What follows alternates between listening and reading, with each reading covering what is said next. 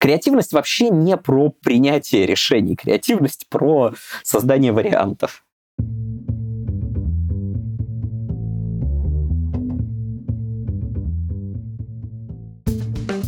Привет! Я Юра Агеев, и это 157 выпуск подкаста Make Sense. Вместе с гостями подкаста мы говорим о том, что играет важную роль при создании и развитии продуктов. Люди, идеи, деньги, инструменты и практики. И сегодня мой собеседник Филипп Муравьев. Мы поговорим о том, что такое креативность и почему к ней есть предвзятое отношение. Обсудим темы иррациональности мышления и принятия решений, и то, как можно налаживать коммуникацию с рациональностью. Поговорим о том, как креативность помогает ориентироваться в условиях неопределенности и адаптировать свою картину мира в зависимости от стоящих задач. Подкаст выходит при поддержке конференции по менеджменту продуктов Product Sense и сервиса Product Sense Academy. Филипп, привет. Да, привет, Юрий. Расскажи немного про себя, пожалуйста. Я так уж вышел, что креативщик с одной стороны, но с другой стороны и другой ногой я маркетолог и э, занимаюсь, собственно говоря, маркетинговой стратегией, консультирую по этому поводу так уж вышло, что путь к креативу и вообще во всю эту историю у меня был кривым, извилистым э, и очень ломаным. Я поработал в коммуникациях, в маркетинге в большом количестве разных ролей. Вообще как начинал как э, фотограф, потом работал как копирайтер, непосредственно креатор, руководитель команд проектных и так далее и тому подобное, продюсер съемок. Но основная фишка в том, что всегда приходилось работать с большим количеством мнений разных людей с э, довольно нетривиальными комплексными задачами, для которых не существовало стандартных решений на тот момент. И в итоге э, одной из самых интересных вещей для себя я выделил э, называемый co-creation, то есть совместное создание чего-то нового, особенно в тех ситуациях, где ты сталкиваешься с большими ограничениями. Так вышло, что в определенный момент жизни я обнаружил, что я вроде бы как гуманитарий, но среди моих друзей и коллег э, все больше выпускников физтеха, бауманки, э, математиков и так далее, и с ними я нахожу общий язык очень легко. Одновременно я легко нахожу общий язык с художниками, с людьми максимально вроде бы от этого далекими. Мне стало интересно, собственно говоря, почему это так, и почему, как я не пытаюсь, мне не получается игнорировать то, что интеллект ученого и интеллект художника имеют между собой довольно много общего. И могли бы быть друг другу очень полезны. Это все, что я могу рассказать про себя, наверное. Я не понял, что ты делаешь в итоге просто. Что я делаю? А сейчас э, основа, скажем так, моей профессиональной деятельности, помимо работы над презентациями, особенно для сложных продуктов, особенно там, где это касается скучных, на первый взгляд, но очень полезных продуктов, либо продуктов, где черт с два можно разобраться, о чем это, кому это нужно, где не очевидно там создание ценности.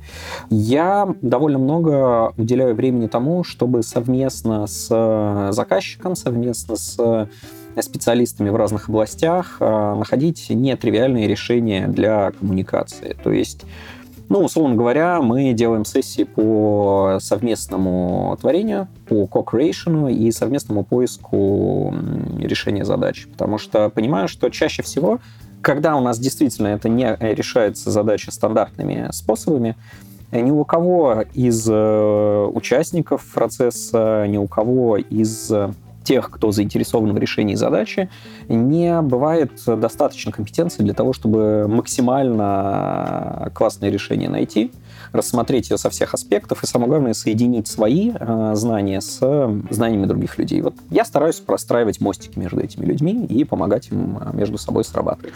Круто, круто. Тема нашего разговора сегодняшнего креатив. А, ты вначале как раз упомянул, а, что активно там тоже этим занимаешься, и коммуникация, забегание немного вперед, а это как часть тоже креативного процесса. Но прежде чем мы туда окунемся, давай поговорим вот о чем. Я услышал вначале тоже, ты упомянул слово «мнение», и у меня вот, собственно, креативу как явление, я вот даже, не, если честно, мне сложно описать, что это такое, но вот когда говорят креатив, я такой, а, ну, понятно, да, то есть это больше про мнение на самом деле, нежели про что-то более какое-то измеримое, ощутимое, В общем, для меня это скорее такая с негативной какой-то Bullshit. коннотацией. Да, вот так. Но при этом где-то в глубине души я понимаю, что, ну, наверное, это мое предвзятое мнение, и что, скорее всего, это про что-то там, какие-то инструменты и подходы, которые позволяют тебе искать решения, а это в целом уже это и про работу продукта, потому что Да. решение нужно принимать постоянно. Так вот, что все-таки креатив есть? Давай поговорим об этом. Ой, большая страшная тема, но на самом деле э, я бы так сказал. Э, Для меня креатив — это работа со случайностью в условиях неопределенности. И э, что вообще не добавляет, мне кажется, да, смысла. Не добавляет неопределенности и вообще довольно случайных слов состоит. Но если совсем честно, то смотри, а как мы видим какие-нибудь, например, мультфильмы, произведения искусства, да, они являются некой абсолютно неотъемлемой частью жизни человека, и они работают. Что любопытно, наши представления о том, что что-то реально, влияют на наши действия, влияют на наши поступки, на наши мысли, на наше видение а, мира, из-за чего это что-то становится реальным. И М. если мы замыкаемся только в мире сенсорном, сенсорного восприятия, да, игнорируем интуицию, Ну, объективно, это да. то, что мы условно а по большому счету, да. э, давайте зададимся вопросом, а почему мы хотим его ну, менять? Объективный мир, он есть, как бы ок. Где-то внутри человека все время есть э, желание найти что-то еще, увидеть какой-то смысл. И этот смысл почти всегда м, ошибочен. Это некая форма, в любом случае, лжи э, самому себе и искажения восприятия мира. То есть мы можем сколько угодно говорить о том, что человек э, рациональное создание, но там тот же Канеман, тот же Кандель, тот же Фрейд довольно убедительно доказали, что ни в экономике, ни в повседневной жизни человек не рациональное Да. существо. Слушай, я еще даже слышал такую фразу «синдром поиска глубокого смысла», которая как раз о том, что ну, иногда люди склонны искать смысл там, где его нет. Э, СПГС. А, По-моему, это на Лурке было, если я не ошибаюсь. Да-да-да, это, это не научный термин, Да, но это это, очень хорошо. Верно. Смотри, а, как человек обрабатывает столкновение а, с подчеркну, сейчас я делюсь многими своими мнениями, и я живу в своей картине мира, я живу в своем мире, я опираюсь на какие-то более объективные вещи, на более субъективные, и я, как и большинство людей, с трудом отличаю одно от другого. Так же, как и наши слушатели и э, э, ты. Поэтому я буду говорить, как я это вижу, а ты можешь э, дополнять это или сталкивать со своей картиной мира, и мы будем с тобой пробовать с этим что-то делать. Договорились. Это, на самом деле, самая интересная часть как раз креативной работы. Это столкновение картин мира. И на стыке этих картин мира рождение чего-то нового. Того, что эти картины мира может примирить. Заставить вместе работать или извлечь пользу. Мгм. От какого э, темы я ушел? От синдрома поиска глубинного смысла. Мы сталкиваемся с чем-то, что не укладывается в нашу картину мира. Это может быть, например, жестокость. Это может быть, э, я не знаю, э, знакомство с детерминистской картиной Вселенной. Что все Да? предопределено. Да. Понимание того, что скорость, э, я дилетант в этом вопросе, что все объекты во Вселенной постоянно движутся с одной и той же скоростью. Другое дело то, что они могут двигаться либо а, в пространстве, либо во времени, но их скорость движения постоянна. Чем медленнее объект движется в пространстве, тем быстрее он движется во времени с максимальной временной скоростью. Да, и когда ты с этим сталкиваешься, у тебя есть э, две-три защитных реакции. Первая — игнорировать. И здесь мы говорим о том, о чем там Джордж Орвелл обозначил, это некое двоемыслие. Как мы можем одновременно верить, смотреть высадку человека на Луну и пользоваться квантовыми вычислениями, одновременно веря, что Земле 6 тысяч лет. Да, у нас в голове уживляются две абсолютно разных вещи. Мы просто игнорируем это различие, да, нестыковку. Мы можем пытаться найти в этом глубинный смысл. Это то, чем занимаются люди, которые пытаются построить некие универсальные модели э, в консалтинге особенно, которые работают абсолютно всегда и везде. Все посты, э, 10 правил успеха, 12 э, правил для жизни и все-все прочее, особенно с циферкой, да, это попытка одновременно еще это оцифровать и придать этому некую научность. Мы можем молиться как способ примириться с этой историей. Мы можем стать стендап-комиками. и шутить об этом, потому что это способ так или иначе встроить это в сознание. То есть ты говоришь о том, что мы так или иначе пытаемся вот это... Примириться. Да, найти, объяснить, ну, в каком-то смысле для себя объяснить это, и через это... Верно. Встроить в Да. свою картину мира. Креатив в коммуникации выполняет зачастую функцию того, чтобы наиболее органично встроить в нашу картину мира В что-то. нашу это чьи-то, ну, то есть не того человека, который транслирует, а тому, которому... Конечно, конечно, конечно. Я э, вот, наверное, здесь а, ты сейчас меня так поймал, обратил внимание на то, как я уже мыслю. Я же стараюсь жить э, в э, голове у аудитории. Мгм. Я все меряю оттуда. Моя задача э, научить какую-то концепцию или что-то креативно интерпретировать таким образом, чтобы она лучше, более органично э, встроилась в картину мира нашего там, зрителя-слушателя. И зачастую это применимо не только к коммуникации, но и к тому, как мы делаем продукт. Мы с вами не пытаемся изменить нашу аудиторию. Да? Мы не говорим, ребята, это очевидно лучшее решение. Ну как можно понимать, что здесь вот не нужна эта кнопка? Ну почему вы ведете себя вот так?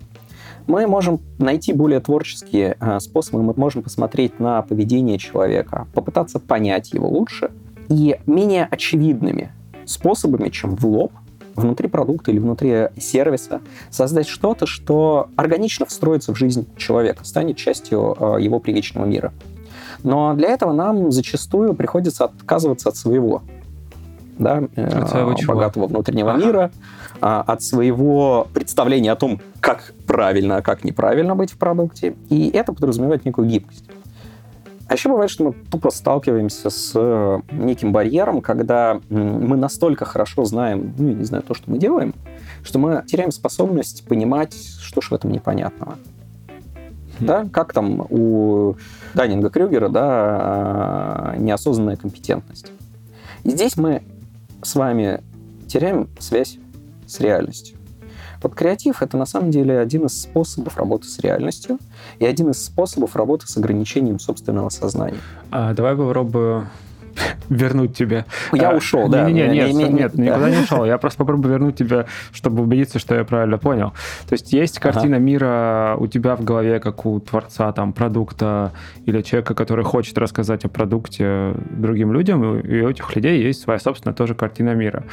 И наша задача, используя креативные какие-то методики, то есть наоборот, даже не используя, а креативные методики позволяют тебе взглянуть на мир глазами того человека, которому ты хочешь что-то Ну, это рассказать. скорее дизайн мышления, да, но в ней есть... Так. А креативные методики... И, соответственно, э, сделать так, чтобы твоя картина мира, которая за счет того, что ты ее уже там исказил, покорежил просто тем, что ну, там, занимался какой-то деятельностью, она просто стала более реальной для большинства людей, потому что она, ну, по факту, она менее реальна для них Да, каком-то смысле, потому что, ну, ты куда-то углубился, больше знаний, там, больше в практики. том числе и так. Ага. Либо принять тот факт, что людям для этого не нужно принимать твою картину мира, у вас есть только некоторые места, которые пересекаются, и этого достаточно. Хм. Почему я говорю про здесь про картины мира? Смотрите, э, есть хороший довольно пример, э, насколько я там помню в деталях, простите, если ошибусь,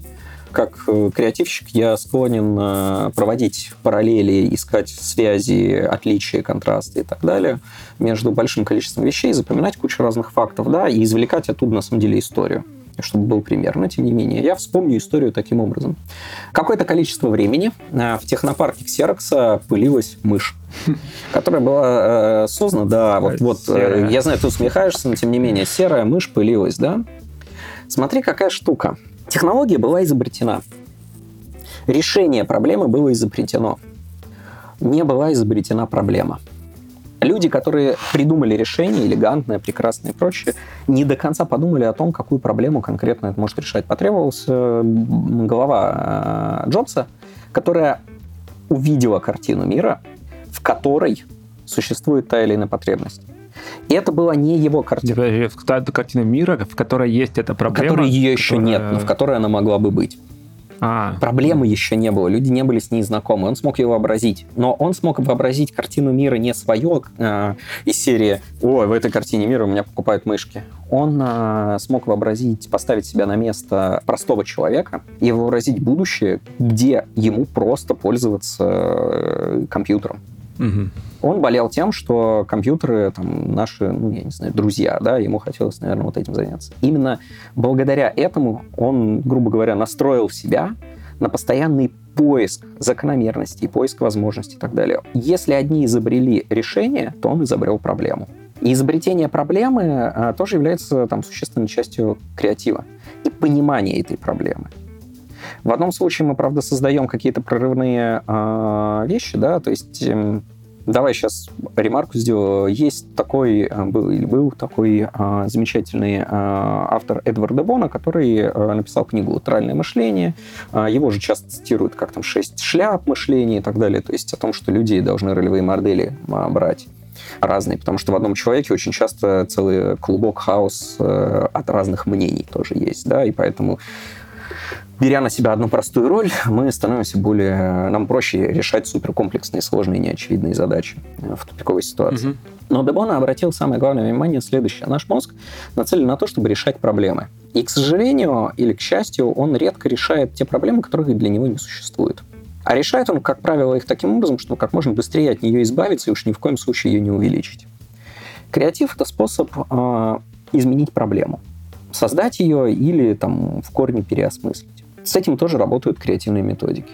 А зачастую мы можем с, э, упираться в такие случаи, когда проблема становится практически нерешаемой, как было с законом Мура, который перестал выполняться, когда это было, по-моему, в начале 2000-х годов, да, когда уперлись в предельную способность там, кремния, ну, да, так, да, предельную тактовую частоту, да, из-за которой, собственно, не получалось а, добиться такой, собственно говоря, частоты уже кремния, при том, чтобы он не нагревался, да, из-за этого вот все, как бы полезная отдача сильно радикально снижалась, а затраты на то, чтобы повысить а, производительность, росли. Иными словами, на мой взгляд, это довольно типичная задача для человека, который будет с продуктом кривая создания ценностей, да, и предельная отдача от того или иного свойства. Вкладывать ли, доводить ли до идеала, или можно ограничиться просто хорошим уровнем э, качества. Потребовалось какое-то время для того, чтобы э, кому-то пришла в голову идея о том, что нужно перейти просто на многоядерную архитектуру. И это было совершенно новое направление. Также, как э, с лошадьми, да, можно было до определенного предела э, делать накачанных э, лошадей как вид транспорта, но в определенный момент ты упираешься в предел одной возможности, и тебе нужно полностью пересмотреть саму проблему. И пока ты пытаешься сделать лучше и быстрее лошадь, ты игнорируешь то, что ты на самом деле решаешь проблему перевозки грузов на расстояние. Здесь появляется там автомобиль, вон электромобили, которые появились очень рано. Это, кстати, смешно смотреть, как в э, начале самого 20 века электромобили были. Емкость аккумуляторных батарей была не готова. Да, но тем не менее, я имею в виду, это было даже более... И смотри, как интересно, iPad как планшет. Э, смотри, в какой момент появился, кто это, Microsoft или тоже Apple э, еще до iPad пытались запустить некий планшетный компьютер, да, просто он уперся в какие-то ограничения и были не готовы, но принцип был э, Там, да, несколько хороший. заходов было, там был Ньютон, там был, был еще General Magic, ну, в общем, да. Во-во-во-во-во. И смотри, это вроде это инженеры, но смотри, какая штука, они же мечтали. Они же явно не проснулись с утра с мыслью, о, передо мной интересная продуктовая задача, каким образом сделать компьютер. Как они, блин, совершили этот скачок? Тому, что вообще вот эту штуку нужно сделать. И почему, потерпев эту неудачу, они при всем при этом изобрели абсолютно правильный принцип. Они что-то увидели в картине мира человека, которая, на их взгляд, была либо неполной, либо которую они могли бы улучшить или обогатить. Но они работали с картиной мира человека, с его возможностями. Не с фичами. И ты знаешь, но концепцию планшетного компьютера и Википедии на самом деле, насколько мне известно, да, известен пример – прекрасно первым, наверное, сформулировал э, Дуглас Адамс. Писатель-фантаст, который писал абсурдистские, довольно, ну не довольно, ладно, очень смешные произведения автостопом по галактике. Знаком с этим? Ну, книгу не читал. Только фильм видел. Ну, фильм. Книги при этом прекрасны. Мне довелось познакомиться с одним человеком, президентом а, банка, который там именно из маркетологов пришел, который говорил и считал, а, был большим поклонником этого дела и а, считал, что это лучший учебник по маркетингу и инновациям, который есть. Ты помнишь, что из себя представлял сам по себе вот этот путеводитель автостопщика по галактике? Это был э, прямоугольник с экраном, который подключался э, к огромной базе знаний по некому космическому эфиру, который пополняло огромное количество авторов, которые, с одной стороны, работали на издание, а с другой стороны, не работали, потому что занимались этим только тогда, когда им это хотелось. А так они просто шлялись по вселенной и что-то писали. Хм. И легенда гласит, что эта штука продавалась лучше, чем большая галактическая энциклопедия по двум причинам. Она была слегка дешевле, а вторая, на ней большими радостными буквами было написано «без паники». Подожди, давай теперь рассмотрим ситуацию тянет ли это на новый продукт с четким позиционированием, не закрытыми технологическими решениями? Не особо, да, ну прикольно просто, да. Нет, э, почему не особо? Не, в смысле... Э, Секунду, вот сейчас мы с тобой, мне кажется, разойдемся. Я считаю, что это готовый продукт, в нем просто еще непонятно, каким образом его сделать. А, ты имеешь в виду, если смотреть с точки зрения, вот, условно, людей из 90-х, которые смотрят и видят там планшет, и типа, а, надо сделать просто такое в реальности, ты с этой точки зрения говоришь? Да, но по сути а. это же есть концепция продукта. Потребности аудитории, ну да, автостопщикам. Но тем не менее, есть определенные механики и принципы, которые, из которых можно извлечь пользу. Хотя это вроде абсурдная вещь. Хм. Она создана через юмор. Но в ней есть некие рабочие элементы, есть некоторые принципы. И именно мечта, фантазия, дикая фантазия автора а, помогла этой э, вещи проникнуть в головы достаточного количества технарей, инженеров, а это все-таки английская книжка, да, и поэтому ее читали американцы, мы даже экранизировали, то есть это реально популярная вещь, чтобы они что? Чтобы у них появилось вообще типа представление, что такая Что вообще это надо делать. Ага. И почему это нужно делать? Это далекое и, наверное, абстрактное и не конкретный ответ на вопрос «нахрена креатив?». Хм. Это потребность человека искать новые варианты существования картины мира и доносить их в той форме, в которой человеки иррациональные и так далее способны его усвоить. Смотреть на проблему совсем другими глазами. Глазами другого человека, глазами другого себя, глазами, не знаю, э, знаешь Adventure Time мультик? Ну, картинки видел. Сам не смотрел мультик. А, я очень много буду, видимо, приводить примеров из а, культурного поля, но а, люди вообще склонны недооценивать культуру. Культура а, определяет мир, в котором мы живем. Мы живем не в объективной реальности, мы живем в субъективной.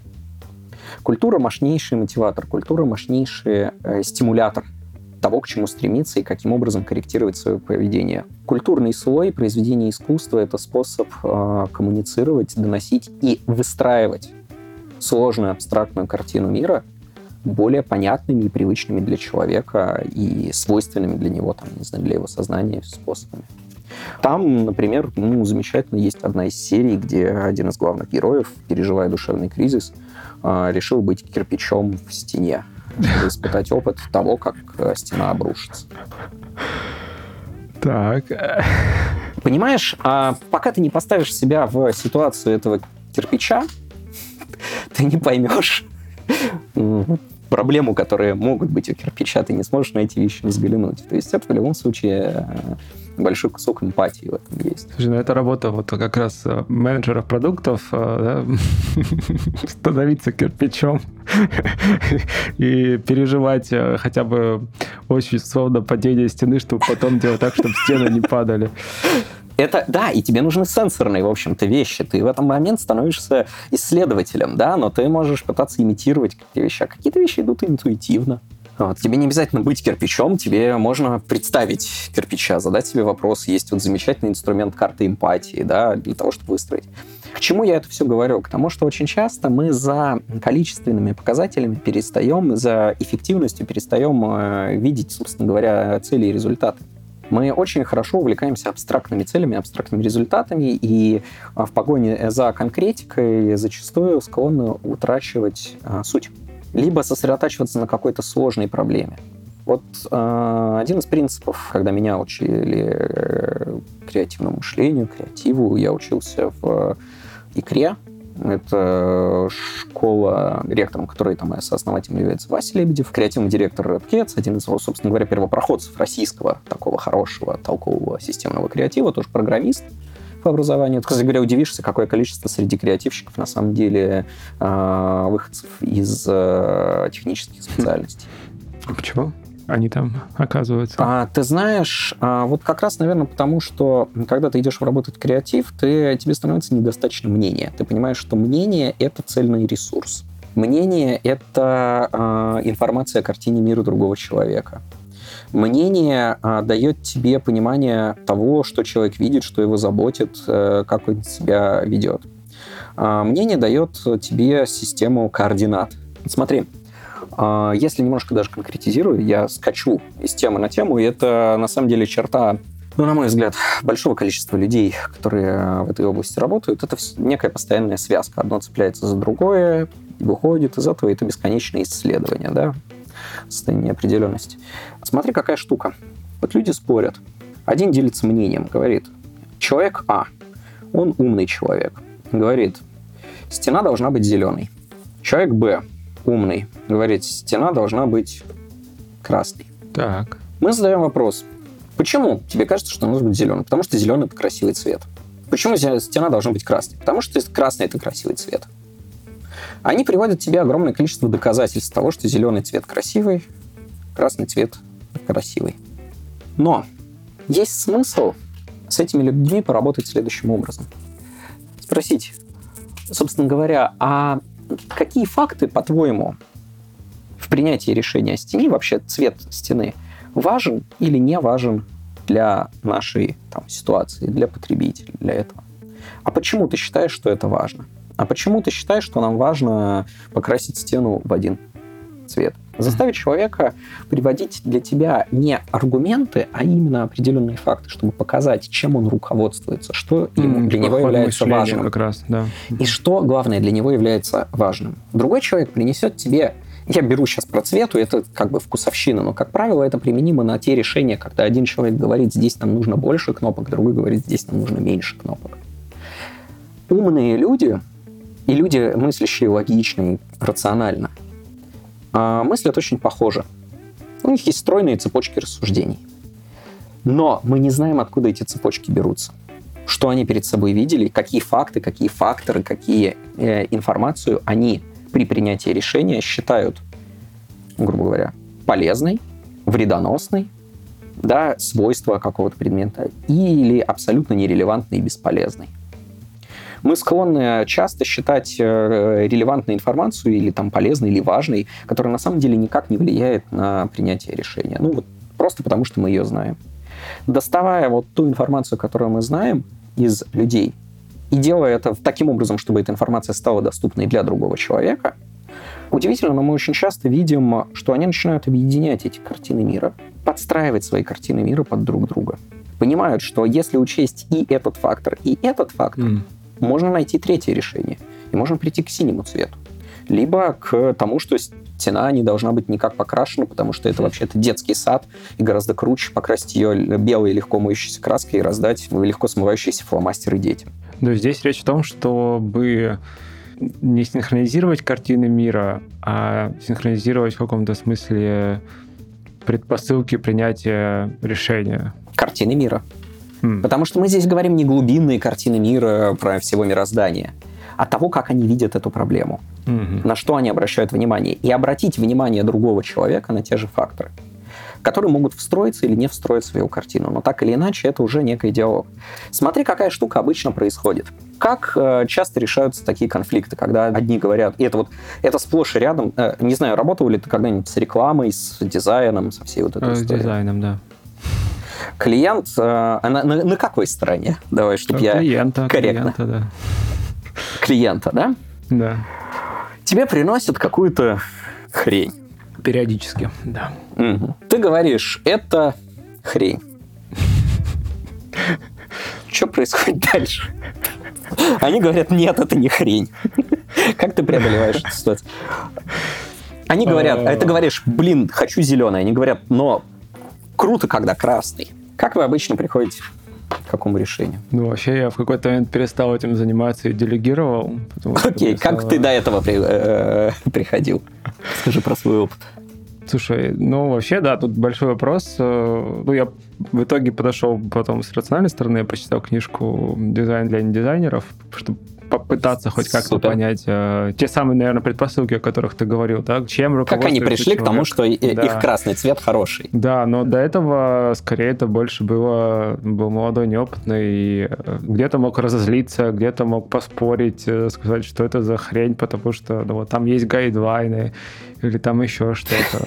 Смотри, я вот задал тебе вопрос, как раз хочу узнать, как ты решал эту проблему. Ты больше сейчас рассказываешь о том, как ты, что ты чувствовал из-за того, что сталкивался с этой проблемой. Ну, решал проблему через споры, ну, в смысле... Ну, и э, через убеждение, что ты прав. А, ну, на тот момент, скорее, да.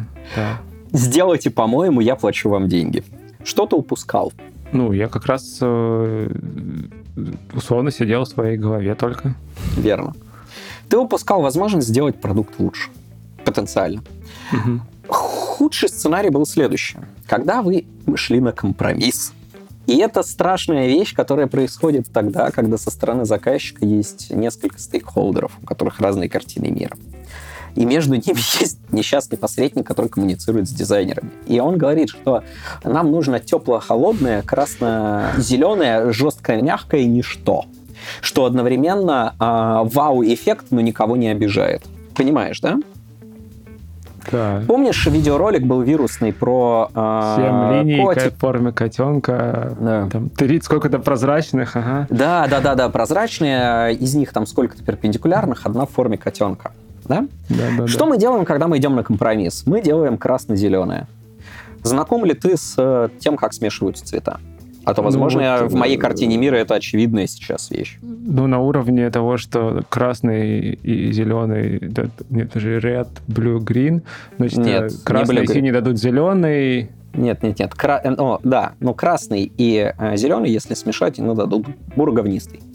В общем, плохо, да, плохо. Я, я пользуюсь таблицей безопасных цветов Лебедева, когда мне нужно работать с цветами. А, вот так. Окей. Ну, в общем и целом, да, цветовой круг э, Иттона прекрасно помогает, собственно говоря, понимать, что с ним. Но они при этом создают максимальный контраст. И ты всегда задаешься вопросом о том, а нужен ли тебе этот контраст, либо тебе нужно успокоить. Но у тебя есть компромисс. И вроде бы можно было бы тот ролик вирусный решить компромиссом о том, что одна из этих сторон получила бы половину своих линий, другая половину своих требований. Да? Но вот в чем фигня. Мы все смотрели на этот ролик как на пример абсурда. О типичных ситуациях. Всем нам очень больно, и нам хочется реагировать на вот тупые требования заказчика. Что делает креативный человек? Креативный человек, не помню его имя, не вот этот безымянный для меня герой, сделал другой вирусный ролик, где он решил эту проблему. Хм. Я не помню. Так, расскажи. Он а, взял ленту и согнул ленту так, чтобы у него было а, линии одновременно были и параллельными, и перпендикулярными. Он, и он изогнул пространство. Одно из них сделал в форме котенка. Маленького котеночка нарисовал. Вот креатив работает с этим. Ну, то есть он вышел за пределы э, вот этих двух измерений, которые были на доске. Да. Интересно, да. Kреатив а, часто хорошо подходит для а, решения парадокса изобретателя. Когда мы сталкиваемся с настолько сложной проблемой, что нам гораздо проще выйти а, на уровень выше, на уровень контекста или на уровень над системой и устранить нахрен эту проблему, чтобы нам не пришлось с ней возиться. Креатив — это способ расфокусировки. Это, мне кажется, вот уже про латеральное мышление или нет? Латералка, да, плюс-минус. Она исследует нашу склонность там, мыслить паттернами. Да, это разрушение паттернов. А провокативные методики латерального мышления помогают нам это сделать. Да, они создают для нашего мозга проблемы там, где их нет, чтобы мы могли, ну, условно, найти решения, которых никто не подумал. Но выход в надсистему ты задаешь вопрос, почему это является проблемой, да, как бы в какой момент она возникает, mm. а что можно было бы сделать, чтобы этой проблемы не было. И а, ты можешь сказать, а что, если эти линии не на бумаге рисовать? Или там, я не знаю. Mm-hmm. А что, если у нас другие законы физики? Как можно было бы это сделать? Это способы переосмыслить. Но это такая, понимаешь, это метафизическая история, и это такая штука, которой, на мой взгляд, и ученые, и э, продукты, и инженеры занимаются каждый день, зачастую не замечая этого. А креатив, скорее, это такая штука, на которую можно ориентироваться для того, чтобы понять, что ты зашел в тупик. Я вчера зашел в тупик. Мне вчера нужно было придумать шаблоны, которые должны э, примирить для людей, которые никогда не занимались креативом, которые должны очень сложную концепцию для них в виде там трех вопросов помочь освоить. Я два дня потратил и что-то не очень хорошо спал даже, решая эту проблему, ступор.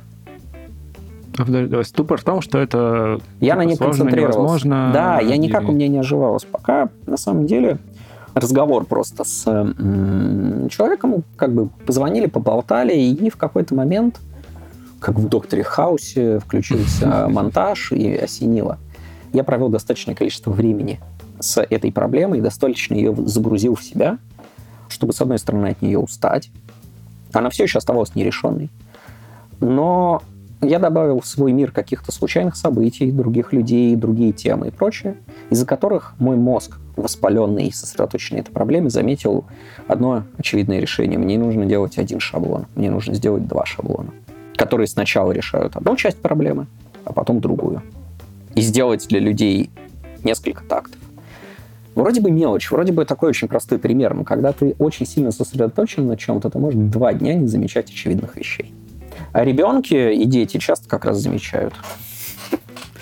Вот, поэтому всем рекомендую читать э, в качестве психотерапии Корнея Ивановича Чуковского «От двух до пяти», который величайший русский психолингвист, э, который исследовал механизмы взаимосвязи языка и мышления и формирования мышления у детей и его отражение в языке. Но это другая тема. Это, да, немножко другая тема. Окей, ступор. А, это интересно. Давай попробуем вот о чем подумать. Смотри, то, о чем ты говоришь, действительно очень сильно ну, отзывается, по крайней мере, у меня в представлении, чем должен заниматься менеджер продуктов. Да? Он ставит себя на место потенциальных клиентов, а, пытается посмотреть на мир их глазами, понять, какие у них проблемы, сообразить э, вместе с командой какое-то решение, запустить этот продукт в мир. Ну, то есть вот этот цикл пройти, да, то есть э, в каком-то смысле это, ну вот, пройти милю в чужих ботинках, по-моему, там да, такая, да, такое да. выражение есть. Да, и эмпатия. Да. Часть а... и дизайн мышления тоже часть этого. Так, а... то есть продукт занимается креативом. Да, я, я вот к чему веду вопрос. Возможно. Какие-то занимаются, какие-то нет. Ты хочешь... Где грани... Как думаешь, где вот, граница? Да, где граница? Я бы так сказал. Креатив работает с супердивергентными задачами. Давай, стоп, дивергентные. А, когда Сложное тебе нужно слово. найти оптимальный способ решения, допустим, да, и он довольно очевиден, он довольно понятен, тебе задача просто как бы его найти, потому что он существует, скопировать, адаптировать. Это одна история. Когда тебе нужно переосмыслить подход к решению проблемы, возможно, даже отказаться от каких-то абсолютно привычных вещей, либо... Э, я не уверен, что здесь граница есть. Креативности и некреативности. Угу. Я бы примерно сказал так. Если ты не до конца понимаешь, как ты пришел к этой мысли, это скорее креативность. Если ты можешь по этапам разобрать каждый вывод в логической цепочке, наверное, это скорее системное мышление. Креативное мышление э, очень активно использует абстракции, аналогии, э, извлечение принципов, э, проекцию принципа одного на другого, какие-то непонятные абстракции, да. Чем менее понятно, как тебе пришла эта эврика в голову, тем ближе это к тому, что с тобой случился, не знаю, криогазм. Ну вот э, почему так кажется, что Системное мышление классная штука. Или вот те же самые списки, да, про которые ты э, говорил в начале, 12 правил жизни, 10 правил э, заработать миллион за 3 часа. И, в общем, все вот эти вот штуки, они успокаивают. Они про, успока... про повторяемость, давай вот так, про предсказуемость. Понятно, что это неправда. Ну, в смысле, это неправда, но потенциально они как раз про это. То, о чем ты говоришь, это совсем про, это про хаос. Да, это про хаос. Но это знаешь, как эти майнсеты, да, хаотический, условно говоря, экспериментальный, инженерный, простой, да? В простом ты не замечаешь проблемы, в хаосе ты не замечаешь решения. В эксперименте ты не понимаешь до конца, как это работает, но, наверное, это можно проверить и замерить, да? Но нужно некий прыжок веры совершить. А в инженерном ты уже пользуешься накопленными знаниями того, как правильно. И твоя задача как бы этой сложностью управлять. Правильно ли я понимаю? Просто это то, как я вижу. Про вот некий мансет. И здесь ты говоришь, что да, да. это хаос. Да, все да, верно. То есть это про то, что ты добровольно идешь в то, что... Хаос. Ну, непредсказуемо, да. да. Пугает.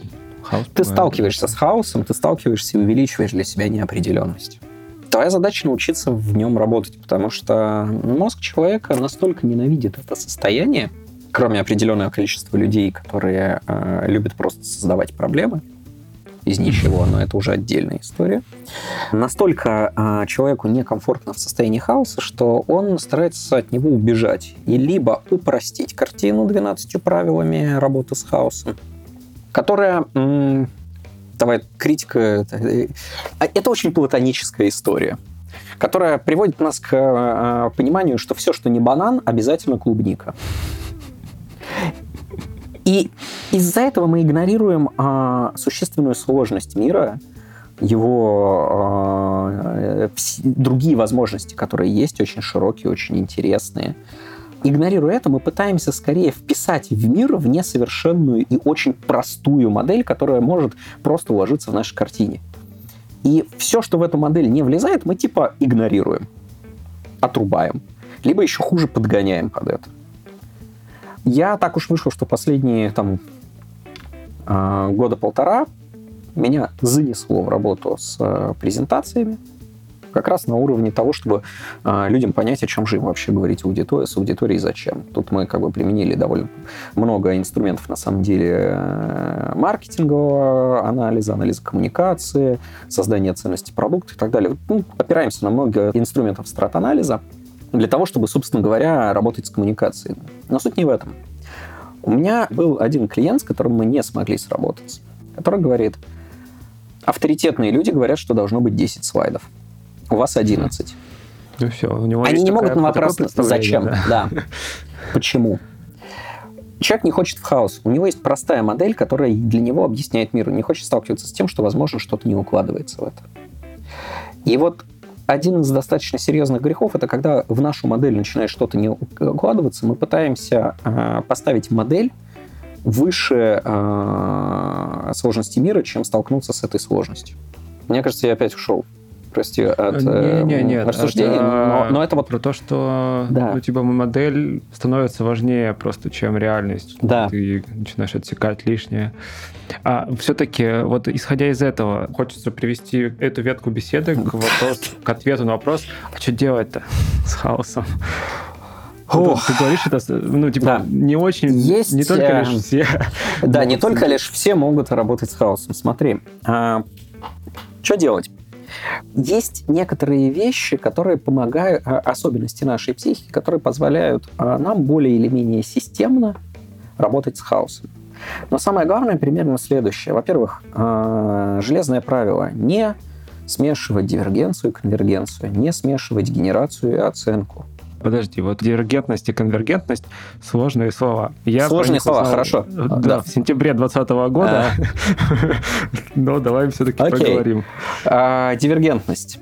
Мы расширяем проблему и создаем а, максимальное количество а, возможных решений, возможных сценариев развития ситуации и прочее расширяем. Это про... Это про а... расширение, генерацию, усложнение, усложнение, все чего угодно. Максимальное количество сценариев, вариантов. Да? Максимум веток, максимум развития. Дальше конвергенция. Мы фокусируемся, мы отсекаем, ранжируем, оцениваем. Для того, чтобы у нас э, остался, так сказать, как говорится, manageable, да, то есть то количество вариантов, то количество сценариев, то количество идей, которые прошли определенные критерии оценки и релевантны для нас. Большая ошибка, которую люди совершают, их несколько, но одна из следующих. Первое. Пытаться э, понять, ту идею, которая пришла тебе в голову сразу. Понять или оценить еще хуже. Идея пришла в голову, запиши. Разберешься потом. Второе. Хватиться за первую идею, которая пришла в голову и которая более или менее соответствует решению задачи. Если ты не выигрываешь от того, чтобы решить задачу мгновенно, быстро, вот прямо здесь и сейчас, не торопись. Дай возможность голове поиграть еще в этой истории. Заранее отсечение вариантов нет, сюда мы не пойдем. Тоже как-то не работает. Да? Вот, это некие такие вот грехи, которые люди э, делают. Слишком большая фокусировка над проблемой. Э, бывает так, что наш мозг э, сталкивается с задачей одной, а решать хочется совсем другую. Усилием воли креативность не получается. Мы не можем из себя э, выжить что-то. То есть у мозга есть определенные паттерны мышления и определенные состояния особенности психики, в которых для нас креативность становится более доступна или менее доступна.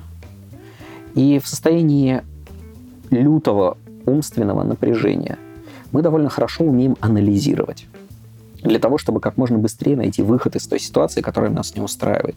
Но креатив зачастую связан с тем, что нам нужно попасть в ситуацию, которая нас еще больше не устраивает либо которая совсем другая. И мы вообще не настроены на то, чтобы еще попадать в какую-то другую ситуацию, чтобы решать какую-то другую проблему, а не вот это вот. Выходить на какой-то другой уровень. И а, нужно понимать, что это, знаешь, как а, мы очень лояльно относимся к инструментам, что у а, конвейера какого-нибудь, не знаю, детали есть предельная нагрузка, предельная производительность и условия эксплуатации. У нашего мозга, его креативной части тоже есть некие условия эксплуатации. И мы а почему-то пытаемся к мозгу своему применить условия эксплуатации какие-то другие. Мы пытаемся, я не знаю, вот как раз на самом деле, как дурачки, как вот пример магического мышления, о том, что если мы сейчас читаем 10 правил креатива, либо о том, что если мы сейчас еще немножко не поспим, ну вот сейчас мы дожмем, да я же волевой чувак, что мы как-то обманем свой мозг, который на самом деле не хочет креативить. Ты его не заставишь. Ты можешь для него создать проблемы, которые сделают так, чтобы он с большей э, вероятностью э, взглянул э, на проблему, а ты подстроишь для него некую ситуацию. Вот латеральное мышление и провокативные методики занимаются. Они подстраивают ситуации для мозга, которые позволяют ему не столько входить в какое-то там открытое, творческое, фантазирующее состояние сознания, сколько решать небольшую такую задачку, да, размером с кусочек, Э, абсурдную, как правило, задачу, а э, провокативные методики э, склонны генерить для человека абсурдные ситуации для того, чтобы разрушать паттерны мышления, да, чтобы делать ее для нас непривычной и необычной, в которой мозг не знает, как правильно действовать. Из-за этого он начинает искать ну, решение. Это способ там обмануть сознание. Ну, в общем и целом, нам идеи чаще всего приходят в голову тогда, когда мы наедине с проблемой провели достаточно долгое количество времени, а потом на какое-то время э, избавились от нее. Но голова наша воспринимает ее как нерешенную. И каким-то случайным образом, через ассоциацию, случайное событие, мысль, не знаю, пролетела нейтрино и через наш мозг, и у нас какой-то синапс на нее отреагировал зачем-то, да, и где-то искра проскочила, да, вот где-то между двумя ассоциациями, она возникает. Наше сознание должно быть склонно, как охотник, заметить и поймать обратить внимание на то, что нам пришла в голову эта мысль. Потому что огромное количество классных мыслей, которые в голове у нас как белый шум, просто нам, они в голову к нам приходят, но мы не замечаем их кусочки этого вдохновения. Почему? Да потому что мы не можем найти для них немедленное применение. Вот существенная часть креатива э, и в коммуникации это достаточно для себя создать проблему, чтобы нашему мозгу было позарез надо ее решить. А потом этому мозгу отказать э, в первом, втором и третьем решении этой проблемы. Ты ему делаешь неудобно и больно. Э, инструменты создания проблемы. Это латеральное мышление. Провокативное метод... Ну, латеральное мышление — это скорее некий э, целая область. Провокативные так. методики э, латерального мышления, описанные Дебона, основанные на латеральном сдвиге. Причем... Дивергенция, конвергенция — это куда? Это дизайн куда? мышления. Дизайн мышления. Да, это принципы дизайна мышления, где ты генерируешь большое количество вариантов, но не надо креативно mm-hmm. отбирать варианты. Креативно отбирать э, варианты это даже не лотерея, это э, тяжелая форма извращения, которые периодически э, прибегают при, не знаю, построении корпоративной культуры. Есть вот. еще приоритизация тоже там. Приоритизация, все верно. Ну, не надо креативно приоритизировать. Креативность вообще не про принятие решений. Креативность про создание вариантов. Про выход за рамки. Принятие решений э, я за то, чтобы было довольно рациональным. Это и, очень хорошая мысль, слушай. Да, и знаешь, мне хочется сказать еще одну вещь, а, еще вбросить парадокс. А в принципе, креатив классно подходит для решения парадоксов, когда ты не хочешь идти на компромисс. Когда нужно и вашим, и нашим. Вот это изобретательская задача. А, одна из самых иррациональных вещей, с которой я сталкиваюсь у взрослых, серьезных людей, это их решение игнорировать доминирующую иррациональность в поведении человека. И огромное количество доминирующих иррациональных потребностей для человека, иррациональных факторов принятия им решения. Нерационально думать, что человек рационален. И стал... кажется, на этом все, ребят. That's all, folks. Ну, в общем, окей. Креативность — это про то, как убедиться в том, что нерационально думать, что человек рационален. Так, а, ну и, собственно, через креатив подключаться, условно, к этой нерациональности и... Проще. Так, что проще? Проще подключаться к этой иррациональности. А, проще подключаться к иррациональности и свою рациональность как-то там направлять в нужную сторону. А, давайте ей выходить за рамки. Исследовать что-то новое. Потому что ну, рациональный человек выбирает, фокусируется, э, строит логические цепочки. Иррациональный человек, э, как это, jump to conclusion, э, переходит к умозаключению. И вот, вот эти вот прыжочки, это в креативе довольно много. Ну, а еще интерпретация. У нас креативом как? занимается. В перформанс-маркетинге креативами вообще называют, собственно говоря, 10 тысяч посланий, в которых э, есть одна переменная, ну, типа как там Яндекс делает и Google, да, контекстная реклама. В этом контексте мы человеку показываем сообщение по формуле поездка в что вы там недавно искали, числа, какие, которые вы недавно искали, со скидкой, э, которая по статистике э, является наиболее выгодной, да? И вот эти 10 тысяч креативов, это то, что называют креативами они да, в перформансе. Поэтому слова важны. Мы очень часто, называя слова, имеем в виду абсолютно разные вещи. Я по образованию лингвист, переводчик. Нам объясняли базовый акт коммуникации. Это, кстати говоря, то, что тоже относится к креативу. Мы работаем с картиной мира и с ассоциациями. И э, мы должны четко понимать, какие свойства предмета, как человек вообще понимает то, что мы ему говорим, и как он воспринимает то, что мы ему показываем, в том числе наш продукт, да, что он в нем видит. Первое это то, что акт коммуникации можно изобразить лингвистически примерно следующим образом. Ага, в голове человека появляется образ. В речевом центре мозга под него подбирается слово по ассоциации, которые этому образу соответствуют. Mm. Мы говорим это слово. Другой человек слышит это слово, его в мозгу, под него подбирается другой образ. Мы не можем быть уверены в том, что э, человек вообразит абсолютно ту же вещь, что мы имеем в виду, когда мы ему это говорим. Не можем. А что сделать, чтобы это получилось? У предметов, помимо названий, есть э, коннотация. Все те вещи, которые мы э, ассоциируем с этим э, предметом, явлением, чем угодно. Да? Поэтому так трудно описать, что такое любовь. Это некая абстрактная история.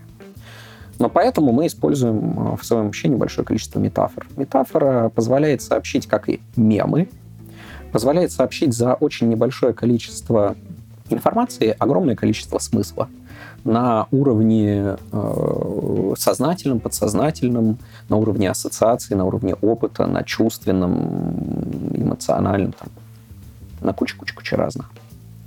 Креатив э, позволяет нам э, сложные абстрактные концепции, желания, свойства и так далее доносить через легко усваиваемые человеком истории – образы, довольно универсальные для людей, ассоциации и э, некое эмоциональное воздействие. И это вопрос интерпретации. Одна из самых полезных в моей жизни э, упражнений было, когда я учился как раз э, на переводчика, это была интерпретация текста, и нам нужно было перевести Шекспира сначала на язык ученых, а потом на язык гопников. Так. Удивительная находчивость требуется для того, чтобы это делать. Чтобы тебя не заподозрили, чтобы это а, было релевантно аудитории, интересно и так далее. Креатив, на самом деле, выполняет очень часто вот эту переводческую функцию. Он выстраивает этот мостик, по которому между мирами начинает происходить обмен, который привлекает внимание человека, который, ну, как я уже говорил, встраивает в картину мира. И это Ну, делается даже через если образы. эти миры на разных языках говорят, они все равно начинают понимать друг друга. Бинго. И трансформация происходит не только для аудитории, которая воспринимает, но и для человека, который учится таким образом говорить с аудиторией. Он лучше понимает картину мира своей аудитории, как они смотрят на те или иные вещи. И, соответственно, вероятнее всего сможет лучше сделать свой продукт. Я забыл, на какой вопрос я отвечал. Нет, нет, все, ты, ты ответил на вопрос. А, я тоже, правда, забыл на какой. Нет, подожди, сейчас давай вспомню. Задам тебе тогда вот какой вопрос со своей стороны. А, тебе было интересно это слушать сейчас? Да, А загипнотизировал немножко? немножко, да, немножко загипнотизировал. А понятнее стало? Слушай, ну... Ну, да, мне стало понятнее в том плане, что мне несколько раз уже пытались объяснить, что такое креатив. Я сейчас лучше понял предыдущую попытку объяснения за счет того, что это понятнее чем то. Ну, то есть я, я понял, что мне тогда человек пытался донести. А, И, ну, как раз, короче, идея действительно про то, что все мы там видим мир по-разному, все мы говорим на каждый на своем языке, своими там убеждениями и прочими, и нужно действительно уметь становиться на другую сторону, понимать, какие там есть переживания, эмоции, проблемы, и уметь эти проблемы как-то разрешать. Ну, И это одна из частей. Это больше скорее там дизайн мышления, построение эмпатии и прочее, прочее. Это одна из частей, необходимых для креатива. А креатив это скорее для про поиск некого более красивого, творческого. Людям же нужно искусство. Люди почему-то тратят огромное количество времени и искренне любят выдуманные вещи. Фильмы, мультфильмы. Почему фильмы нас задевают? Это же выдуманная история. Ну, потому что они э, как раз апеллируют к каким-то вещам, которые нам все равно важны. Они дополняют нашу картину мира, они делают ее богаче. но они одновременно являются отражением, более драматизированным нашей картины мира. Умение драматизировать. того, что мы верим где-то там в глубине души, а это просто визуализация. Это красивая, драматичная. Фильм не... а, смотри, что лучше? Написать человеку Excel таблицу, что такое любовь, а приведя туда несколько определений философов, или продемонстрировать? Э, Любовь в самых ранних, да. Я уж не говорю о том, сколько слов э, про любовь было у греков. Греки знали толк в любви. Филос, Софос, э, что-то еще там. э. При этом интересно, смотри, как люди по-разному смотрели на эти вещи. Мы, можно еще поговорить о некие картины мира, о гипотезе лингвистической относительности Сепера Уорфа, которую я сейчас тебе сильно не вспомню, но объясню принципы, но я могу так тебе сказать. Ее не так просто вроде бы как объяснить во всех деталях, но есть замечательный фильм «Прибытие», Да я тебя никак не посмотрю его. который просто показывает, что это такое. И почему это круто, почему это такая важная э, и существенная вещь для людей, которые занимаются лингвистикой и мышлением. Хм. Каким образом язык влияет на мышление, и как это мышление потом а, влияет на мир. Есть еще одна штука, которую я хотел бы там сказать про то, с чем работает креативность. Да и вообще. Мы очень часто воспринимаем привычные вещи как должное, не обращая внимания на то, что на самом деле мы видим не предмет, мы видим его функцию. Чем больше функций предмета, явления и применений мы будем видеть, тем богаче э, мы сможем его сделать. Мы можем придать предмету какие-то совершенно новые функции. Давай возьмем вот этот тот самый iPhone. Да? Помнишь, как э, его презентовали, и там был вопрос типа того, что окей, а как же им пользоваться? Это некая шняга, в которой нету кнопок. Да? Так. Если бы человек не сказал, что это там телефон, он как говорит, телефон, там, интернет, ком- компьютер, коммуника... Мгм. э, там, Три. плеер, да, все вместе, да. Три продукта, на самом деле, в одном, в одном, да, это три продукта, которые каждый из них полноценно выполняет свою функцию, не компромиссную, да, не просто часть свойств, а вот полностью, да, они есть выпущены. Человек сначала им объясняет, через что. То, с чем они знакомы, да. Плеер — это функция. Телефон — это функция. Компьютер — это функция, знакомая человеку. Он объясняет функцию устройства через знакомые функции. Давай возьмем пример э, того, что такое стул. Для человека, который вот ты сидишь явно сейчас Вероятнее всего, сидишь на стуле, если не на Да. полу, либо там не лежишь. Ну, на кресле. Что такое стул? Что делает его стулом? Тут на чем сидят. А, Да, это на чем сидят. Есть определенные его атрибуты, и ты понимаешь, что это стул. Ты думаешь о его функциях, сидении и так далее и тому подобное. Чем является стул для рестлера? Оружием. Чем является стул э, для тебя, когда ты ночью э, в темноте идешь, э, не знаю, там за стаканом воды э, и спотыкаешься мизинчиком? Опасностью, Верно. препятствием, да. Креатив позволяет нам увидеть новые свойства привычных вещей и желание новых свойств привычных вещей. Как человек, который видит в облаках козликов, собачек и так далее, мы склонны а, проецировать свое сознание и как бы желать, чтобы какой-то объект стал чем-то. Да? Это во многом говорит нам о том, как мы абстракции на реальность свои проецируем, свои желания.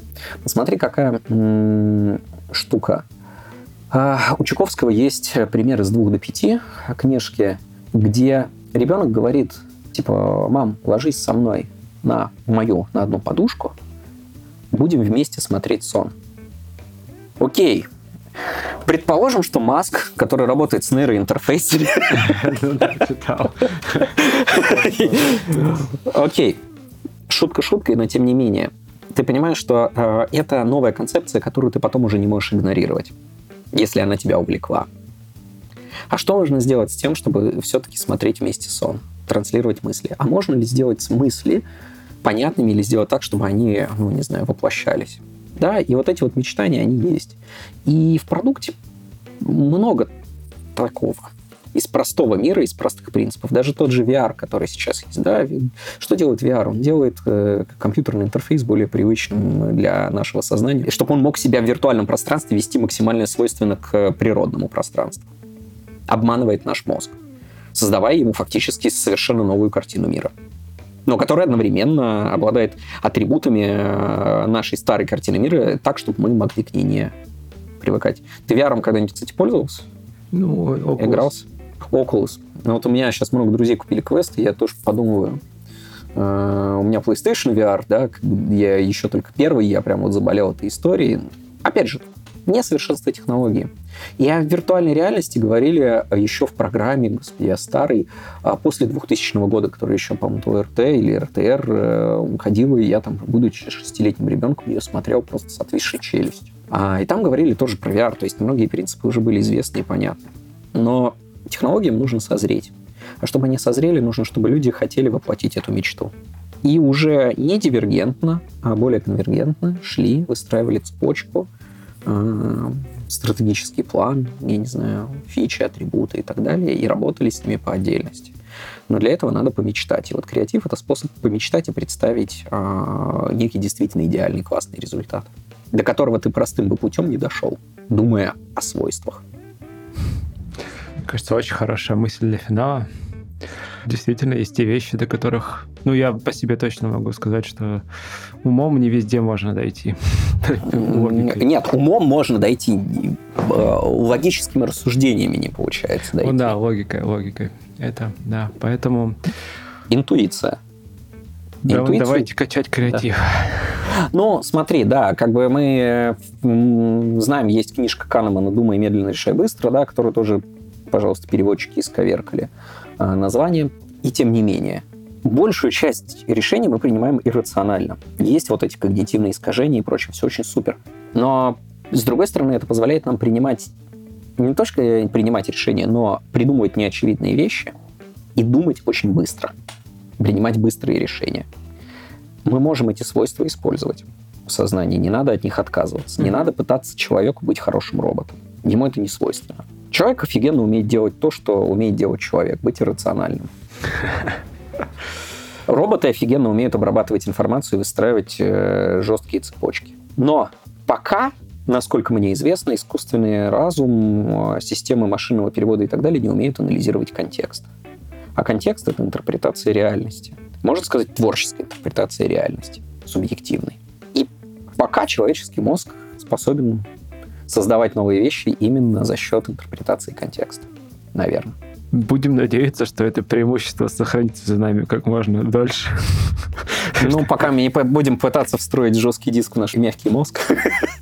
Да, Хотя мы пытаемся да. каждый день. Но окей, может, это неплохая идея. Окей, окей. А, Филипп, спасибо тебе большое, что нашел время и поделился своими мыслями про креативность. Приятно, да. Спасибо тебе большое, что позвал. Надеюсь, это было полезно, и надеюсь, э, что мы смогли немножко подумать о скепсисе. Я думаю, все получилось. Круто. До встречи. Пока-пока. Да, большое тебе спасибо. Давай. Пока-пока. Итак, в этом выпуске подкаста Make Sense вместе с Филиппом Муравьевым мы поговорили о том, что такое креативность и почему к ней есть предвзятое отношение. Обсудили темы иррациональности мышления и принятия решений, и то, как можно налаживать коммуникацию с рациональностью. Мы говорили о том, как креативность помогает ориентироваться в условиях неопределенности и адаптировать свою картину мира в зависимости от стоящих задач.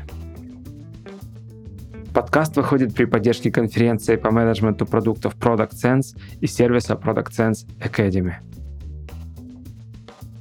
Если вам понравился выпуск и вы считаете информацию, которая прозвучала полезной, пожалуйста, поделитесь ссылкой на выпуск со своими друзьями, коллегами, знакомыми, Оставляйте комментарии и ставьте лайки в сервисах, где слушаете подкаст. Это поможет большему количеству людей узнать о том, что он существует. Это был 157 выпуск подкаста Make Sense и его ведущий Юра Агеев. Спасибо, что были с нами. До следующего выпуска. Пока.